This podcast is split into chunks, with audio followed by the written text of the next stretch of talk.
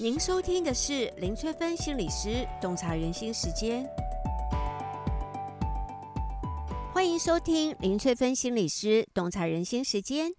奥运的赛事进行得如火如荼，几家欢乐几家失落。这一集要带大家跟运动员学习锻炼心理肌力。在所有的生涯发展过程当中呢，职业运动员最需要强韧的心理肌力，几乎每个成功的运动员都是从小开始，长期接受反复严格的训练，成果就要在短短几秒或者是几十分钟之内呈现出来。不管技术多么高超，只要成绩不如别人，就要接受输了的结果。在高压力的状况下，运动员很容易表现失常。一个分心就失误了，一个紧张就失手了。所以，如何全神贯注地投入比赛当中，同时又能够让情绪快速地平稳下来，立刻镇定下来应对比赛，不会因为刚刚的失误而影响了全局，可是左右胜负的关键因素哦。很多运动员都曾经面临生涯的瓶颈，因为运动受伤而被迫中断赛事。或者是因为表现不如预期而再度坐上冷板凳，如何让自己享受竞赛的过程，而不会患得患失？比赛结束之后，可以继续投入辛苦的训练，可以说是影响职业生涯长短的关键哦。如果熬不过考验，很多红极一时的运动明星，会为了想要马上解除现实的挫折感。而沉迷赌博啦、酗酒啦、药物啦、性爱当中，罹患成瘾症而不可自拔，人生从此过得荒腔走板，让人不胜唏嘘。要评估一个运动员可不可以成为顶尖的运动员，最重要是观察他陷入低潮的因应之道，以及心理激励的强弱。在新闻上，每每看到运动员上台领奖牌时候，喜极而泣的画面，这泪水中包含了多少的汗水与孤独，不只令人动容，更值得我们学习。要评估运动员心理肌力的强弱，第一个会影响表现的是自我对话。众人的期望会影响到运动员的表现。之上的过程中，我发现很多人从小就背负着沉重的期待的压力。在家长望子成龙、望女成凤的殷殷期盼当中呢，慢慢的，我们会把大人的期望内化成自我的对话。有一部电影《深夜加油站遇见苏格拉底》，这部电影呢，就是在描述体操选手奋斗的历程的电影，可以说是探讨运动心理的代表作。里面可以听到很多运动员的经典自我对话。如果我没有取得资格，永远都不会原谅自己。教练觉得我一无是处，我是一个一无是处、没有用的东西。为什么我做不到呢？我是一个废物。这些自我对话会如影随形的跟着我们，无时无刻影响我们的心理运作。发生压力事件的时候，我们都会认为说是这件事导致我们产生压力，产生不舒服的感觉。但其实是我们脑中的想法造成我们紧张不安的情绪。压力事件并不是情绪反应或行为后果的原因，而是我们对这个事件所抱持的一个非理性的想法才是真正的原因。也就是说，我们对于事件的想法导致我们的情绪还有行为的后果，而不是事件本身造成的。举个例子来说，在球场上常常会听到下面这两种自我对话。第一种自我对话是说：“我一定要打好，不能搞砸。”第二种自我对话是说：“我已经做好准备，知道要怎么表现。”那第一种自我对话呢？我一定要打好，不能搞砸，很容易让我们产生焦虑，带来压力，进而导致破坏性的行为，让球员更加的紧张、心慌的情绪，降低专注力，连带的对球的反应也会变慢。第二种自我对话。我已经做好准备，知道要怎么表现了，只能够带领我们自己迎接挑战，形成一种有建设性的行为，让球员可以更加的专心、更有自信的打球，可以对球做出快速的反应。现在我们就向运动员学习正向的自我对话。自我对话虽然不会影响事件发生与否，却会影响事件发生的时候我们的因应之道。举个例子来说，如果我的自我对话是说，上台报告绝对不能停顿，一停下来就会被别人看笑话，这样的自我对话就会让我们太过在意别人的反应。如果台下刚好有一个人面露笑容，我们就会担心。刚刚我是不是讲错话了？会让别人觉得自己很好笑呢？由于对于自己每一个动作都太过注意了，反而容易表现失常，引发沮丧的情绪。所以，如果我们可以用一个有效的、理性的、合理的思考，去替代无效的、非理性的、不适合的想法，便能够挑战成功哦，产生新的效果，并且带来新的感觉。很多运动员都饱受长期与急性压力的苦，大约有百分之二十到三十的运动员呢，会饱受长期压力之苦。譬如说，跟好朋友同场竞赛的压力啊，比赛表现优劣的压力，各种大小压力的累积，还有受伤恢复状况好坏的压力。也有很多运动员在比赛后期体力用尽了，或者无法突破。长期严苛训练的疲劳障碍，也会产生很强大的身心压力。再加上运动员需要到处旅行、比赛、征战，也常会导致他们睡眠品质不好，造成一个恶性的循环，总是觉得疲惫不堪。当压力太大或是过度紧绷的时候，运动员就会觉得比赛很无趣。还有不少运动员会面临跟情人分手的时候。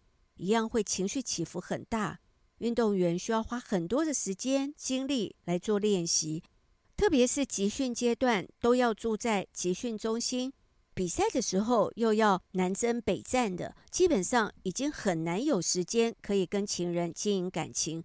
这个时候如果又把压力都宣泄到情人的身上，当然就更不容易维系感情了。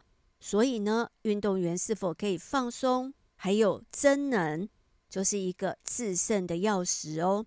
放松可以说是一个多功能的训练工具。运动员很容易受情绪影响比赛的结果。通常情绪发展的路线是从紧张、焦虑、心烦意乱，或者是过度活跃开始。如果没有适时的放松，慢慢的就会变成缺乏朝气、迟钝、消极的状况。在《深夜加油站遇见苏格拉底》这部电影当中呢，当男主角焦躁不安，对自己感到怀疑的时候，他不但会做反复的噩梦，还会半夜睡不着，经常需要出门去透透气。如果压力仍然无法释放，男主角就会骑快车跟朋友去喝酒，或是透过性爱来宣泄压力。现实生活中呢，很多运动员也是选择同样的方式来释放压力，相信结果跟电影中呈现的状况是一样的，压力依然存在，甚至会带来灾难。事实上，放松最好的状态就是要懂得完全的放松与快速的放松这两种方法。完全放松需要花比较长的时间，大约十到二十分钟以上，让身心感觉完全的放松的境界。运动员平常就需要练习，达到经常性的完全放松，这样在比赛最激烈的时候才能够做到快速的放松。在比赛的情境中呢，运动员需要在几秒钟内让自己快速放松。上场前做十到十五秒的身体放松，有助于心理的镇定，让自己专注于比赛。因为当交感神经过度活化的时候，身体就会变得很焦虑。心跳会很快，紧张、冒汗、呼吸喘不过气来，当然就会影响到比赛的表现结果喽。现在我们就要向运动员学习放松的方法。虽然我们一般人不用上场比赛，但是也有很多紧张的时刻，譬如说，很多人都有考试的压力，也或是面试之前焦虑到睡不着，或者是被上司检讨到做反复的噩梦。或开会的时候上台报告，紧张到胃痛，所以放松对我们每个人的身心健康都很重要，可以减少不必要的肌肉紧绷，更可以降低交感神经过度活化，让我们集中注意力，产生心理镇定的功效哦。接下来要带大家跟运动员学习，创造冷静的心理。我们每个人都有可能遇到慌乱、不知所措的时候，越是重要的关键时刻，越需要静下心来面对。想要创造冷静的心理，第一步要先静止不语，把注意力跟觉察力放在呼吸、耐心跟信任上面。从心理能量的角度，注意力灌注在哪里，哪里就会开花结果。所以，尽可能把注意力放在呼吸，体会空气进入身体的感受，从头部开始。慢慢觉察整个身体的感受，同时配合正确的呼吸。呼吸可以帮助我们觉察身体的状况，专注于享受生活的过程，有知觉的去做每一件事情，跟自己的心灵亲密的对话，清楚知道自己的身心灵状态，同时对未知保持开放的态度，自然可以让自己静下心来。接下来要带大家跟运动员学习充满能量的意象真能法，跟放松相反的就是真能，让身体产生活化的作用，提高大脑的活动，准备好去应战。真能法可以帮助运动员生理觉醒，促进专注力，提升自信心。完全增能的方法包括激励式的呼吸、意象增能法、音乐增能法。那运用意象增能法提升运动员表现的例子当中呢，最为人所津津乐道的，就是一九八四年时候的洛杉矶奥运，加拿大的运动选手们接受了心象练习的心理训练法之后呢，相较于前一次奥运的奖牌数量，激增了四十四面奖牌哦，让大家开始重视心理训练的重要性。好，现在要带大家向运动员学习真能法。在人生某一些重要的时刻，我们也需要真能哦，让自己既可以专注，又可以自信地完成任务。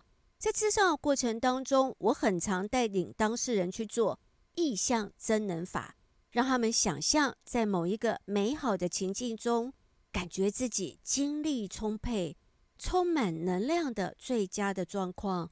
然后记得这样美好的感觉储存在脑海当中，这样在需要的时候，我们随时可以唤起我们的精力，充满能量的感受。除了增加心理的能量以外，意象真能法也能够运用来克服恐惧。譬如说，我会带领当事人去想象，如果有一天，当他不再害怕，能够自在地面对自己恐惧的事物。那个时候的自己是什么样子啊？我们的大脑拥有很神奇的力量哦。光是用想象的看到有勇气的样貌，我们的心里就会产生面对的能量。当然，心理师本身也要有信任的能量，也是很重要的。我们要发自肺腑的相信，当事人是可以透过意象真能来改变自己的人生，进而催化当事人的改变。如果大家对于跟运动员学习锻炼心理激励有兴趣的话，可以更进一步阅读《锻炼心理激励》这本书。这一集就跟大家分享到这里。如果大家想要了解什么行为代表什么样的心理意涵，都可以留言给我哦。我们下集再见喽。